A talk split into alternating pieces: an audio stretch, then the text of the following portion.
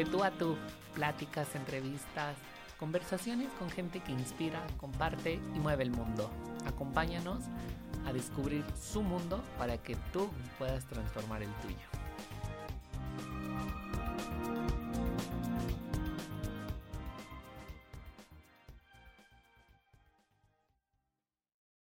Amigos, ¿cómo están? Qué gusto me da saludarlos. Nos escuchamos una vez más aquí en De Tú a Tú. El día de hoy tenemos un tema increíble, algo que creo, considero que todo el mundo deberíamos de aprender, no solamente para nuestra vida diaria, sino en nuestra parte profesional, porque a veces no medimos el impacto que pueden tener. Vamos a hablar con una gran invitada, Evelyn Colorado, de Evelyn Cop, y es copywriter. Y nos vamos a empezar a entrar al mundo del copywriter. Vamos a ver de qué manera se tienen que contar las historias. A mí me quedó muy grabado un ejercicio que ella hizo sobre el impacto positivo o negativo de los mensajes, en donde desde el momento en que pones la palabra no, ya va mucho con una connotación negativa y, y eso como nos impacta como usuarios, como clientes. Y sin embargo, ¿qué podemos hacer con eso? ¿Cómo funciona? Pero bueno, sin más, bienvenida Evelyn, ¿cómo estás? Qué gusto me da saludarte. Hola Efra, mucho, mucho, me da mucho gusto estar aquí contigo el día de hoy, platicar un poquito más del mundo del, del copywriting y pues también del impacto positivo y negativo, más bien como el poder que tienen nuestras palabras ante el mundo y, y la responsabilidad que tenemos nosotros al ser marcas personales, marcas digitales el poder que tenemos de, lo que decimos y cómo va a impactar en las personas que, nos están leyendo o viendo. Completamente. Y ahora que lo mencionas, justo de eso va mi primera pregunta. ¿Qué impacto tienen las palabras sobre nosotros? Porque a veces ni siquiera lo medimos para hablarle a los otros, o a veces sí somos muy cuidadosos para hablarle a otros, pero no para hablarnos a nosotros mismos, ¿no? Y nos repetimos palabras desde qué mal me veo, qué horrible estoy, etc. Y eso va permeando en nosotros. Entiendo que eso es una parte muy psicológica y emocional, pero las palabras cumplen una función al final de cuentas.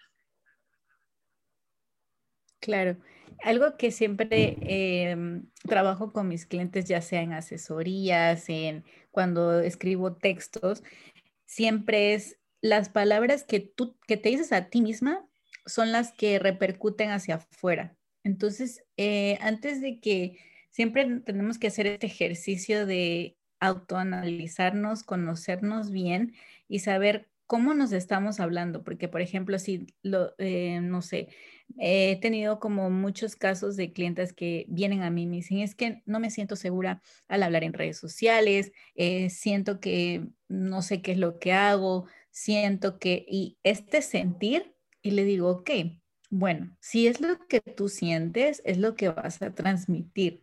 Entonces, si te sientes así, vamos a hacer este ejercicio de conocerte, saber cuáles son tus eh, limitantes, cómo puedes mejorarlas, saber cuáles son tus eh, tu lado bueno y cómo vamos a potencializarlo y saber cuáles son las palabras que eh, tal cual tú te sientas cómoda, que no te sientas como un robot programado o que sientas que tengas que hablar eh, de forma rebuscada o sonar como eh, alguien que tú no eres porque todo el mundo habla sobre estos temas de esta forma, sino que más bien conocerte a ti, saber cuál, o sea, cómo te expresas y que eso resuene, eso va a resonar con alguien más, eh, alguien allá afuera. Claro, Es un ejercicio de conocerte. Y no solamente aplica para las personas, tú también lo aplicas, como bien lo dices, para marcas, para empresas. ¿Cómo te introduces en este mundo del copywriting?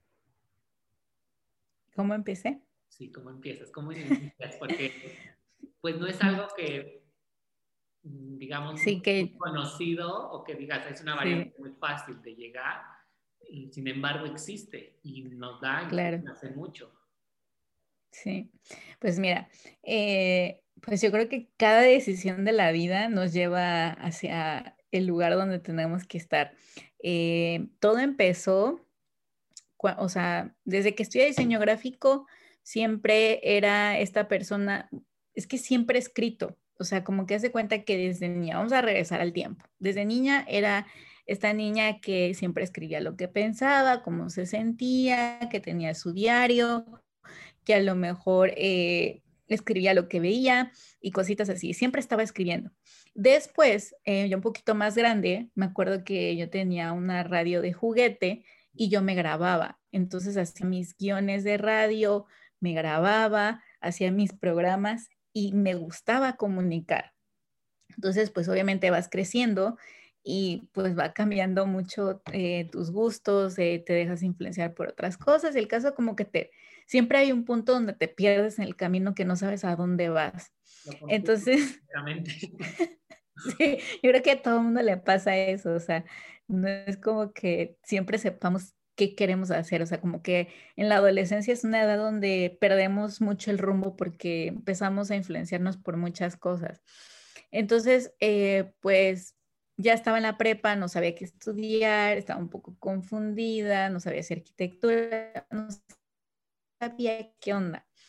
Y como que sí recuerdo que en esa época fue cuando más apagué esta parte de escribir, o sea, como que apagué, lo, dejé a un lado. Entonces, ya estando en la universidad, pues ya sabes, con, la, con las materias, eh, llevaba muchas materias de editorial. Entonces, me empecé a adentrar otra vez a este mundo de la escritura, porque teníamos que eh, sustentar los proyectos, explicar por qué, eh, por qué el branding era así. Entonces, a mí siempre me llamó la atención explicarlo de una forma que fuera sencilla. Entonces, eh, y que pues realmente conectara con lo que yo quería decir y con lo que la persona que lo fuera a leer le hiciera sentido. O sea, como que siempre tenía esa preocupación, o sea, como que ese interés, ¿no? Después terminé la carrera y eh, quería emprender. Entonces, en este proceso de emprendimiento, pues yo me iba a lanzar, me lancé más bien eh, con un estudio de diseño, eh, tuve mis socios y demás. Y, pero en este inter yo seguía con esta curiosidad de, es que quiero hacer algo diferente del diseño. O sea, como que yo decía, como que tenía esa cosquilla, sabía como que no estaba satisfecha completamente con lo que tenía en ese momento y quería aprender otra cosa. Entonces me metí a la máster de diseño estratégico e innovación en la Ibero y ahí empecé a descubrir el mundo de, la investigación, del lenguaje positivo, del storytelling, de, de, los pitch de ventas. Y entonces el caso que empecé a adentrarme al mundo del copywriting de esta forma, o sea, a través de la investigación. Y después así como que me quedó esa cosquillita, terminé la maestría y dije, es que ya no quiero ser diseñadora. O sea, yo ya sabía que no quería ser diseñadora, ya no me llenaba, ya no me, o sea, no sentía que tenía un propósito claro ahí. Y, y recuerdo perfecto que, o sea, va, o sea, va a sonar muy fumado, pero es que la verdad es que así pasó. O sea, me fui a una terapia en México con Haru Healing. o sea, hice de todo. O sea, cada vez que lo cuento me da mucha risa porque de verdad como que yo, o sea, yo no me sentía satisfecha. Yo quería algo más. Entonces... Eh, me imagino. ¿Mande? Como que estabas en la búsqueda de tu propósito. Sí, sí, sí. Justo eso.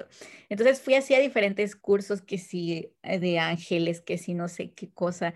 Y yo sabía, o sea, y todo, o sea, como que todo eh, iba hacia un mismo camino, me decía así de, es que eh, recuerda qué te gustaba hacer de niña. Eso era lo mismo, así como que recuerda qué te gustaba hacer de niña.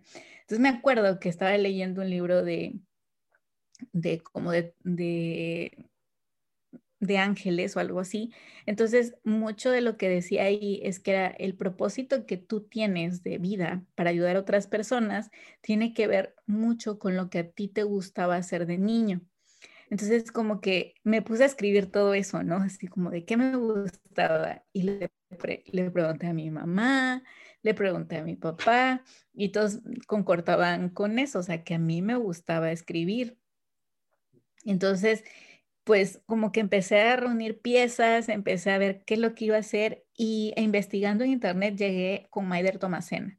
Entonces eh, empecé a descubrir el mundo de vender con las palabras y me gustó mucho de, todo lo que hablaba de la voz de marca, de conectar con las emociones, de darle claridad a las personas para poder comunicar lo que hacen, eh, lo que hacen, lo mejor que saben hacer, eh, cuáles son las cualidades de sus productos. Entonces, desde ahí dije, es que esto es lo que yo quiero hacer, porque ya había empezado a tener proyectos así. Cuando estaba con mi primer emprendimiento, empezaba yo a hacer mis primeros copies como tal, pero no, o sea, como que fueron como mis primeras pruebas pilotos. Y con ellos, o sea, cuando me daba muchísima satisfacción, eh, que ellos me dijeran, oye, es que yo estaba bien perdida, no tenía pies ni cabeza el proyecto, me diste muchísima claridad a través de, de, cómo me, guiaste a encontrar cómo podía yo explicar mi marca. Eh, yo nada más te dije estas cosas y tú me diste como todo lo que necesitaba yo, ¿no? Entonces como que eso me llenaba más que hacer nada más branding, o sea, como que me pesaba. El branding es muy bonito y las personas que se dedican a eso, pues, pues también tienen un propósito, pero es diferente y, yo sentía que por ahí no iba yo. Y pues bueno, así fue que empecé, o sea, todo mi viaje astral. Me vas inyectando la pasión que tú sientes al momento. Como bien dices, hablar de branding es increíble, pero quien lo hace ya de una forma mucho más profesional, cuando tiene todas estas cuestiones emocionales que le inyectas la pasión, te dan unos resultados impresionantes. Porque claro. Nada más porque sí, y a veces no tienes el crecimiento o no le ves o no visualizas más allá de lo que pudiera tener una marca, como que no tiene un impacto. Exactamente. Ahora, ¿tú qué recomiendas o cuál es la función del copywriter o del copywriting para las marcas? Si quieres lo dividimos como marcas empresariales o corporativas y luego para las marcas personales o si cumplen la misma función? Em, yo considero que cumplen la misma función porque al final las palabras las utilizamos en, en, los, en los mismos soportes, que es em, un mensaje, un correo, eh, los posts de Instagram, tus Insta Stories, eh, un mensaje de WhatsApp, las palabras están en todas las partes de la comunicación y por eso es que es uno de los activos que se debería de invertir más. O sea, eh, es el que sale más barato. Siempre, siempre lo hemos dicho así. es una de, una de las inversiones que sale más baratas porque es como, ok, en lugar de que estés gastando en publicidad sin saber a quién le estás hablando, sin saber eh, cómo le tienes que hablar a tu cliente es primero haz este ejercicio de regresar y descubrirlo, de conocerlo súper bien para que tú llegues a esa persona y pues no estés hablándole a ver quién le cae ese mensaje, porque cuando un mensaje no está bien dirigido hacia la persona que tú quieres que le llegue, pues se queda ahí perdido en, en, en la inmensidad del Internet. Sí, en el limbo. Entonces, eh, mucho de lo que rescato que luego me comentan eh, algunas de mis clientas es, eh, fíjate que yo le escribía el mensaje como a quien caiga o no hacía este ejercicio de pensar en una persona en específico a la hora de escribir. O sea, pensaba que era como, pues todos los emprendedores, pero no, o sea, todos los emprendedores son diferentes. Eh, pueden ser mujer, puede ser un hombre, puede ser una persona que, que está desempleada una persona que tiene, no sé, o sea, pueden ser muy, todas las personas tenemos cositas en común, pero tenemos diferencias. Entonces, eh, dependiendo de tu producto o servicio, es lo que va a hacer que, que tú le hables a esas personas. Y ahora que lo mencionas, sí, quizás cuando tenemos algún producto como emprendedores resulta relativamente fácil o sencillo. ¿Por qué? Porque tienes como un tangible manos. Entonces, este tangible, pues ya ves, es de buena calidad o no. ¿Qué pasa cuando tienes un servicio? Porque cuando tienes un servicio, literal tienes que enamorar a la gente con tus palabras, con lo que le estás diciendo. ¿Cómo, vas, cómo haces esa unión o cómo los vas relacionando? Eh, por ejemplo, justo hace ratito eh, estaba dando una asesoría y eso es lo que estaba explicando de que, por ejemplo, cuando es un producto justo como dices, eh, tenemos esta, tenemos algo que comprobar, tenemos el tangible que es el producto, lo tocas, lo sientes, lo hueles, pero el servicio no tienes esas cosillas, pero sí hay factores que te pueden ayudar, o sea, por ejemplo, em, si tú haces diseño de imagen consciente, por ejemplo, o sea, que eh, buscas que eh, las personas utilicen eh, ropa consciente, que no se conjan a lo mejor, o sea, como cositas, si tienes una filosofía marcada. Pero si tú no lo dices, pues nadie lo va a saber. Si tú no dices cuál es tu historia de marca, si tú no dices cuáles son tus valores, si tú no dices qué es lo que te hace único, nadie lo va a saber. Entonces, esa es una de, de, las primeras cosas que tenemos que hacer al ser una marca de servicios y también las de producto, es decir hacia afuera qué es lo que nos hace diferentes, eh, compartiendo contenido de valor para, que las para demostrarle a las personas que somos referentes, que sabemos hacer lo que hacemos, em, también como una forma de compartir nuestros valores. Eh, todo tiene como un propósito de más eh, detrás más bien. O sea, por ejemplo, en mi cuenta, vamos a poner un ejemplo. Mucho el contenido que comparto es emprendimiento, eh, cómo pueden escribir más rápido, cómo pueden hacer contenido más consciente, cómo pueden, eh, este, los valores de mi marca. Y eso me ha ayudado mucho a conectar con personas que tienen los valores igual que yo eso me ha ayudado a definirlo. Entonces, cuando nosotros tenemos bien definidos, bien definidos quiénes somos, qué, qué nos hace diferentes, qué es lo que queremos hacer en este mundo y por qué lo queremos hacer, es muchísimo, mucho más fácil conectar con las personas allá afuera que persiguen los mismos valores. Y algo que eh, no sé si es ya cliché, pero es que la verdad es que es cierto, o sea, nosotros trabajamos con personas que son parecidas a nosotros. Cuando nosotros tenemos esa claridad de quiénes somos. Sí, completamente. Y ahora que lo mencionas, justo en la mañana leía una historia de una chica que compartían este mensaje. Dice, cuando yo empecé a vibrar de una forma diferente, empecé a atraer a la gente que yo quería tener en mi vida ya sea que te dediques al emprendimiento, ya es tener gente que te motive, que te inspire, que comparta contigo. La verdad es que sí, y justamente de esto va también parte del podcast, porque nos abres un mundo completamente diferente a todos los que nos dedicamos al área del diseño. Eh, llegamos a caer encasillados en áreas que son del grueso o del común. Claro y a veces olvidamos todo el impacto que puede tener el diseño, las marcas, nosotros mismos como persona. A veces los mismos diseñadores me escriben y me dicen, compañeros, es que no sé cómo hacer esto y esto, y pues trato de buscar ese contenido. Y encontré justamente porque, ay, no me acuerdo qué evento fue o cómo estuvo que compartimos, alguien compartió tu, tu perfil, lo empecé a ver, la verdad es que siempre stalkeo a la gente Bien FBI, ¿no? Sí. Empecé a ver todas tus historias. Tengo historias, tengo eh, fotografías guardadas tuyas donde viene información súper importante que yo mismo he aplicado al estudio poco a poco porque también es un mundo en el que apenas he ido conociendo. ¿Qué nos puedes decir? Claro. Tú como diseñadora, tiene, eh, a veces como diseñadores también tenemos esa cuestión de interactuar con la gente de manera muy cercana, profundizar.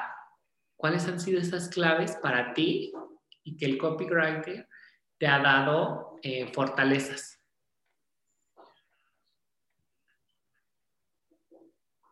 Creo que se cortó. Eh, ¿Me puedes repetir la pregunta? Es que se cortó un poquito. Sí.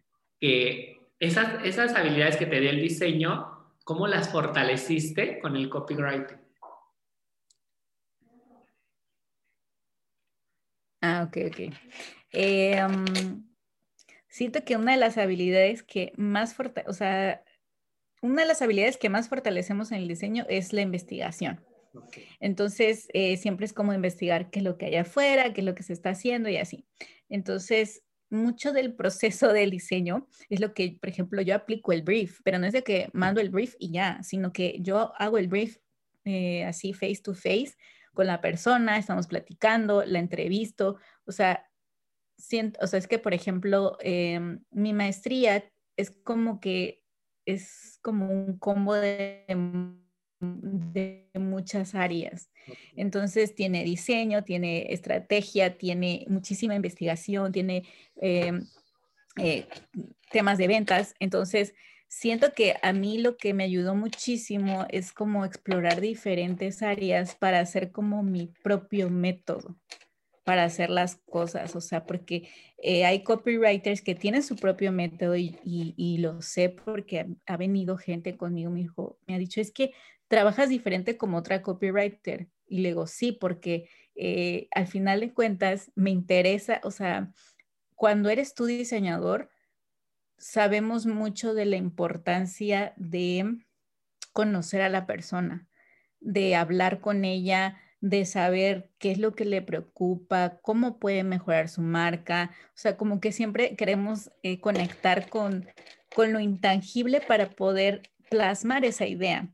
Entonces, eso fue como que más me ayudó eh, el hecho de que yo haya estudiado diseño y poderlo ya aplicar al mundo del copy estrategia, sé de cómo hacer un brief, sé cómo hacer esto, pues lo uno y lo, lo hacemos para el copy también aplica, porque al final pues cómo voy a escribir sobre una marca si, si no conozco a la persona. O sea, siempre trato de conocerla, de que se grabe, de, de escuchar cosas diferentes. Del, eh, he ido descubriendo que eh, nunca, nunca, nunca voy a dejar que mi cliente escriba, sino que más bien mi cliente me lo explique, me lo diga, porque cuando lo escribe hay un corte, hay, o sea, a menos que la persona tenga la cualidad para escribir, ahí sí, pero eso lo detecto también previamente. O sea, como que hago mucho análisis que pues aprendí el mundo del diseño, que aprendí el design thinking y que ahora estoy aplicando con el mundo del copywriting, que, que también es mucha, mucha investigación detrás. Wow. Increíble porque sí, a veces ya sabemos ponemos lo mismo que van poniendo todos o lo que vemos en, algunos otros, en algunas otras eh, empresas, compañías, anuncios, etc. Evelyn, quisiera preguntarte, siempre le pregunto a todos los entrevistados esto. Sí. Si pudieras armar un kit básico, como si estuvieras en la nada, perdido en una lancha o en el desierto, ¿qué tres herramientas clave necesitaría tener alguien para poder desarrollar un buen anuncio, un buen texto? Em, yo creo que sería tres herramientas. Ajá. Eh,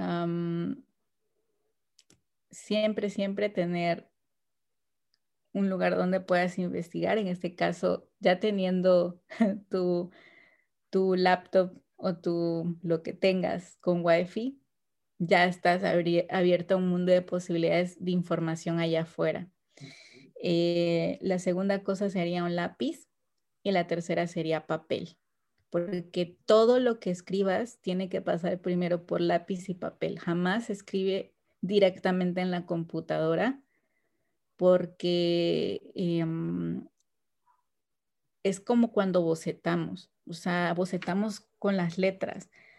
O sea, un boceto queda más bonito, eh, la idea se plasma mejor más bien desde un boceto que ya digital. Digital ya es, ya es eh, más práctico, es practicidad, pero perdemos mucho como el, el mecanismo entre eh, el cerebro, la mano, o sea, como que todo este ejercicio de, escribir es, un, es algo súper primitivo, pero pero es una conexión muy bonita entre nuestro cerebro y la mano. Entonces, como, pues, qué mejor forma de que te explayes y que digas todo lo que tengas que decir, que, eh, que tachones y hagas prueba y error, que en lugar nada más que con una teclita, borres y escribas otra cosa, pero que no te haga sentido.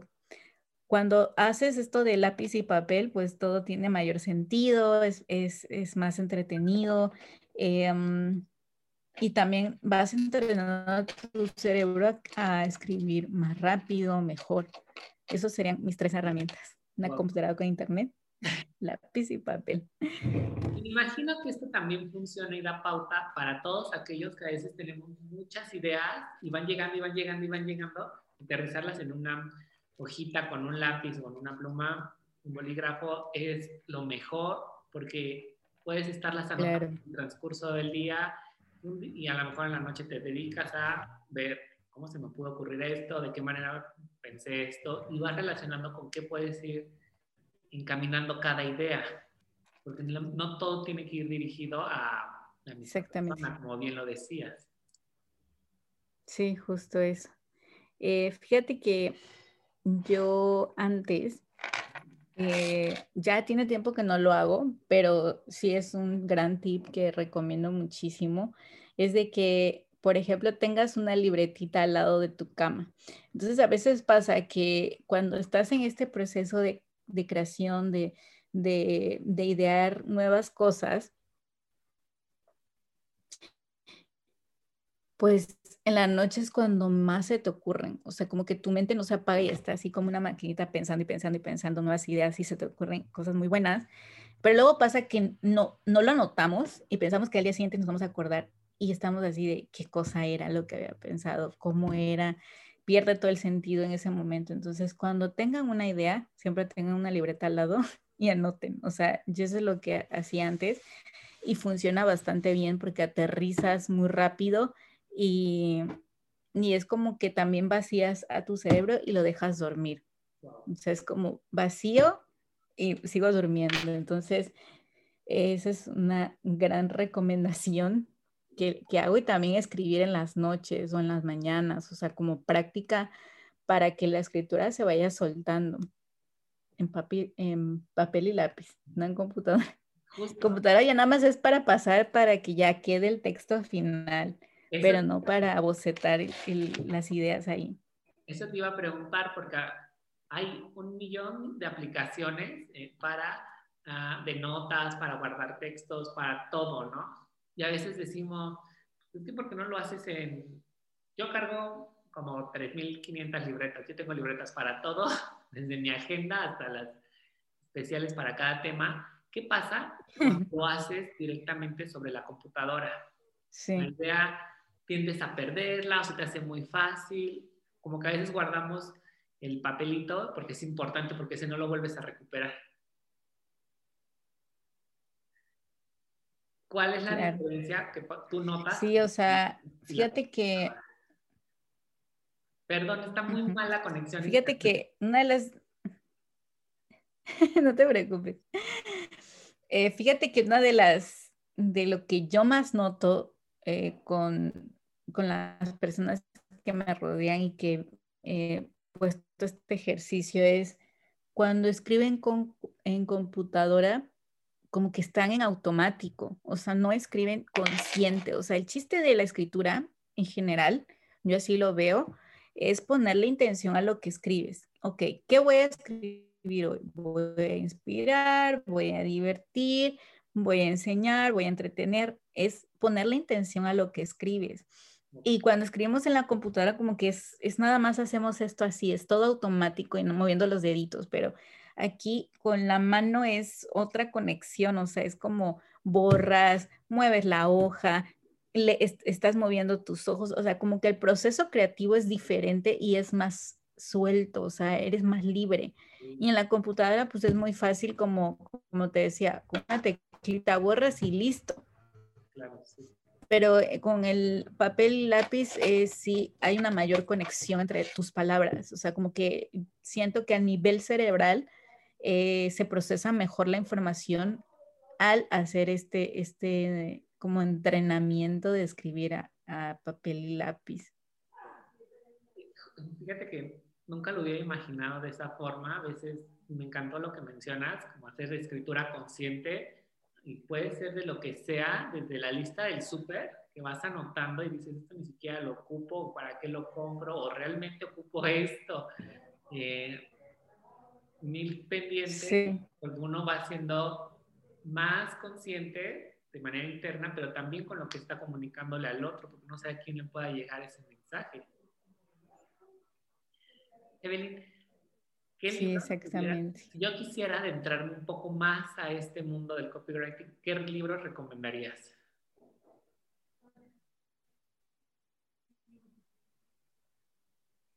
El de el de Donald Miller. Ok.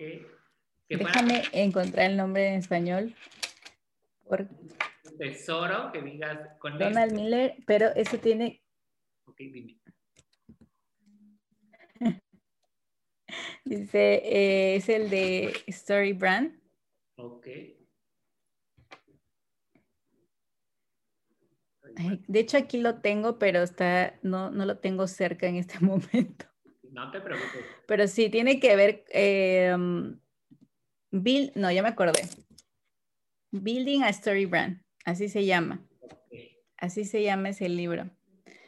Ese eh, es, sí, o sea, es tal cual introducirte al mundo del storytelling, es aprender la, cómo, cómo puedes contar tu historia, porque la mejor forma de conectar con otras personas es contarles quiénes somos, contar cuáles son nuestros valores, contar qué nos hace diferentes y mm, introducirte a este mundo es, ok, ya es saber qué, qué, qué voy a decir, cómo lo quiero decir. Y también eh, otro que recomiendo muchísimo, que tal vez no tenga que ver con copywriting, pero sí ayuda muchísimo para los proyectos, es el de... Em, encuentra tu por qué. Sí, el de why.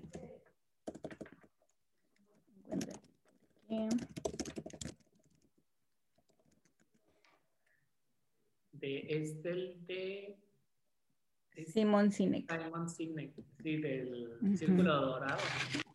Sí, o sea, yo me acuerdo que em, cuando empecé la maestría fue que hacía estos círculos cada rato, pero sí es de verdad, es hacer este ejercicio de por qué hago lo que hago, por qué, por qué quiero hacer pasteles, por qué escribo, por qué asesoro a las personas para que se sientan mejor, por qué, o sea, es como por qué, o sea, entenderlo para que sea más fácil explicarlo hacia afuera, que nos hace diferentes. Ahora, tengo una duda, y esto es como muy personal, ¿Cuál es la diferencia que pudiéramos captar o tener del copyright al storytelling? Porque nos habla sobre encontrar propósitos, sobre crear historias y mensajes. Van muy de la mano, eso me queda muy claro. Pero ¿cuáles son las grandes diferencias de cada uno? Bueno, el copywriting es como tal la madre de todas las técnicas de, de escritura, por así decirlo. Y el storytelling parte de una de ellas. O sea, hay diferentes técnicas. De esas es donde parte el storytelling. El storytelling es eh, pues el arte como tal de contar historias, o sea, de conectar con los valores, o sea, es, es la forma más emocional de conectar con una persona. Y es una de mis técnicas favoritas, por ejemplo, para escribir eh, acerca de, de ti, para contar un tema que es difícil de contar eh, mm, por una simple explicación. Es más fácil poner el ejemplo a través de alguna historia.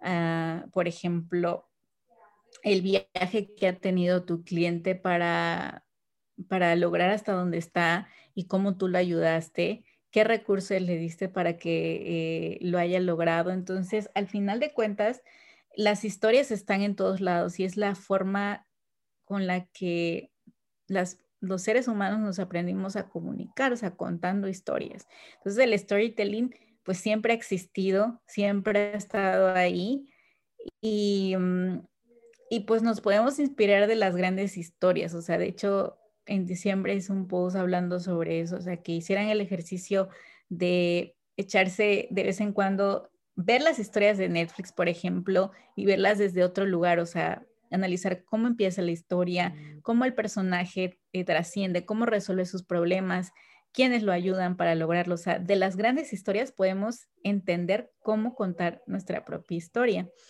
Entonces, el storytelling es una excelente técnica para conectar, pero el copywriting como tal es la madre de todas ellas, de todas esas técnicas. Entonces, como tal, es parte de ahí. No están separadas. La mamá. Una clase magistral sobre eso, porque a veces uno ni siquiera lo sabe o no lo entiende al 100%. Leí un libro de storytelling en su momento y me encantó, me ayudó muchísimo pero faltaba como complementar esta cuestión, ¿no? De cómo lo escribe, de qué manera lo escribe, qué impacto tienen las palabras. Evelyn, si tú pudieras eh, colocar un texto, un anuncio, algo que definiera lo que haces, ¿cómo lo harías? Mm, o sea, con palabras, o sea, ¿qué cosa diría? ¿Qué diría? Disculpa. Ok, ok. Pues lo que yo diría es, te ayudo a vender sin miedo, em, a que encuentres las palabras que te hagan sentir tal cual tú eres y a través de las técnicas de copywriting y la comunicación consciente. Eso es lo que yo diría y es lo que casi siempre digo. ¿Qué haces al final de cuentas? Oye, sí. Yo soy una marca que tiene 10, 15, 5, un año y la verdad es que con la pandemia cambió muchísimo mi forma de vender, de estructurarme, de lo que sea. ¿Y cómo me puedo acercar a ti para tener este conocimiento, hacer que mi marca sea consciente desde los mensajes que transmite? Porque a lo mejor yo tengo que enviar mis catálogos o mis productos en WhatsApp, que es una vía muy directa para muchos emprendedores ¿Cómo le hago? ¿Cómo me contacto contigo? Em, ¿Conmigo? Sí. ¿Sí? Oh, sí, sí, ok, ok. Es que se cortó un poquito. No te. Ok. Eh, me pueden encontrar en Valle Belinco, en Instagram, así aparezco.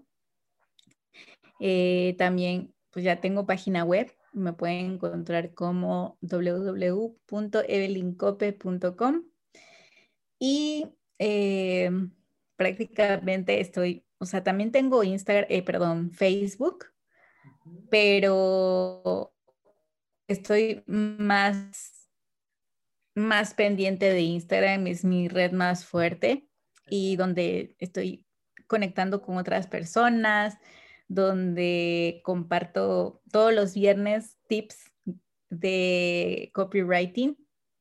Eh, siempre estoy compartiendo contenido sobre storytelling, sobre copywriting consciente, comunicación consciente, sobre eh, estrategias de contenido, estrategias de comunicación, eh, tips para vender sin vender, o sea, consejos de emprendimiento. Y al final, pues es una red donde si lo que estás buscando es conectar, aprender de las palabras, estás buscando a, trascender a tu marca y a tus clientes de otra forma a través de cómo te comunicas con ellos, pues eh, ahí vas a encontrar muchas de las respuestas. wow. Evelyn, finalmente, la última pregunta, y esta siempre la dejo al final, porque sí. va dependiendo mucho del tema, ¿qué mensaje, o, la pregunta es, ¿qué mensaje dejarías a la Evelyn que inició esto, este proyecto? Pero en este caso, la pregunta va, ¿qué historia le contarías a la Evelyn que inició este proyecto? Eh, bueno, a la Evelyn de hace, ¿qué será? tres, cuatro años, le diría así como de, no te preocupes, eh, vas a tener un proyecto más padre que el que tienes ahorita, entonces mejor goza este proyecto un ratito, viaja, eh, disfruta, conoce gente porque eh, van a venir cosas más, más bonitas para ti y nunca te arrepientas de nada, disfrútalo, gózalo, porque pues solamente tienes una vida y y vas a ver que, lo que viene más adelante es más grande que lo que, aparentemente ahorita estás haciendo, pero eh, parte de tus decisiones, pues honralas porque te llevaron a mejores lugares. ¡Wow! ¡Qué increíble mensaje! Me encanta. Evelyn, tienes talleres, las consultorías, ya te pueden encontrar en las plataformas, en donde acabas de mencionar por correo, en by Evelyn en Instagram, arroba, y las consultorías son uno a uno o, hay talleres grupales. Eh, ahorita, ahorita tengo cuatro servicios. Eh, hago, ofrezco redacciones de textos para páginas web. Eh, ayudo a otras marcas a crear su voz de marca. O sea, esos dos servicios como tal son de escritura. Yo escribo para, para ustedes. Y la segunda parte son asesorías y mentorías. Las asesorías uno a uno es una sesión de una hora y media donde eh, yo audito tu marca, veo cuáles son los puntos a mejorar en tu comunicación y te doy ciertos tips dependiendo de lo que vayas necesitando. Eh, y mis mentorías de comunicación consciente es un programa de cuatro sesiones donde te ayudo y te enseño más bien a vender sin vender, eh, te te abro mi mundo de, la comunicación consciente, te enseño a cómo generar contenido y que pues ese contenido te, te ayude a conectar con otras personas, te enseño a escribir textos, o sea, como que hacemos un, trabajo más profundo y em, este es parte de mi servicio nuevo, que eh, ya tengo clientas trabajando con este servicio, pero como tal no lo, no lo había anunciado. De hecho, tengo que hacer este trabajo de evangelizar este servicio nuevo en redes sociales, pero ya está en la página web de qué se trata, eh, el tiempo y demás. Wow, increíble. Y espero en un futuro tener talleres. sí, o sea, ¿mande?